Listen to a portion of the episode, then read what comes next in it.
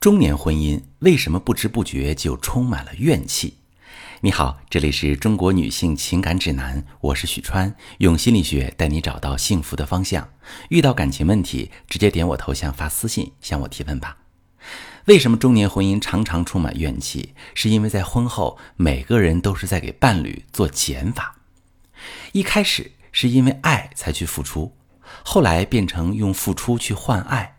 再后来，付出也换不来爱，于是，在感情里，你会越来越有被亏欠的感觉，觉得是他在伤害你，也没有满足你的期待，会失望，会心里不平衡。原因是很多人对婚姻啊没有一个动态的评价。当初和伴侣相处的时候，产生了开心愉悦的感觉，希望以后的婚姻也能一直带来同样的感受。但你会发现，当时可能一个拥抱就解决的事儿，后来吵了好几次架，也不一定会解决。于是，我们常常会想多付出一些，去换伴侣对自己的配合。比如，包揽了家里的很多事情，他每天回家都有整理的井井有条的客厅，有热的饭菜，忍住生活中很多的委屈，很懂事，不会主动找他帮忙，减少对他的打扰。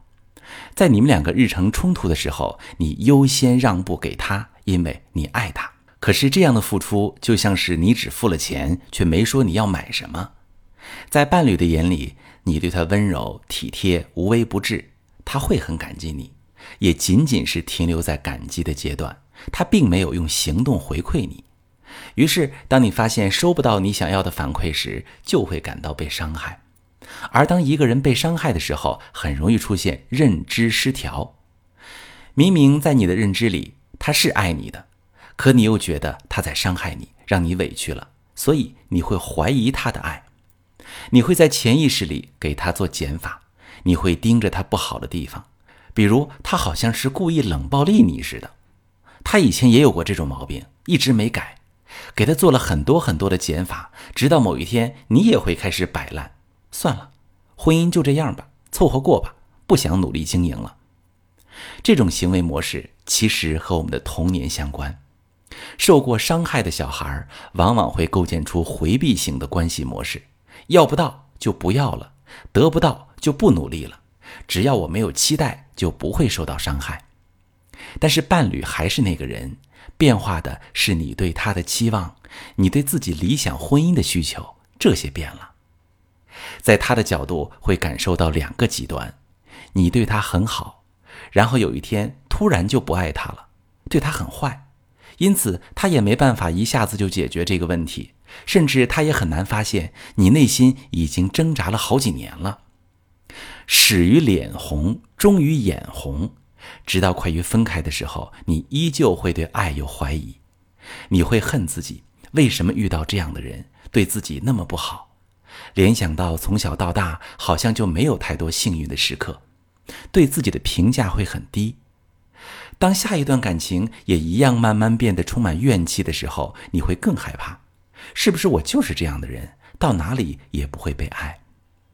要解决这个问题，其实需要的是你的拥有内在力量。如果你的内在说我不想要这样的循环了，我想去坦然去爱，坦然被爱。那么你就会生出很大的动力，去努力解决阻拦你的障碍。慢慢的，你会学会什么是爱自己，听见自己的需求，也能够明白自己也好，伴侣也好，也会是一直变化的。变化本身并不是坏事，重要的是你能够让自己这个坐标稳固下来，再去建立动态的婚姻观，从而能在婚姻中一次次成长，把婚姻过成自己想要的模样。最后，我想说，恋爱问题、婚姻问题，其实最终都指向一点：你是否能真正长成一个完整的人？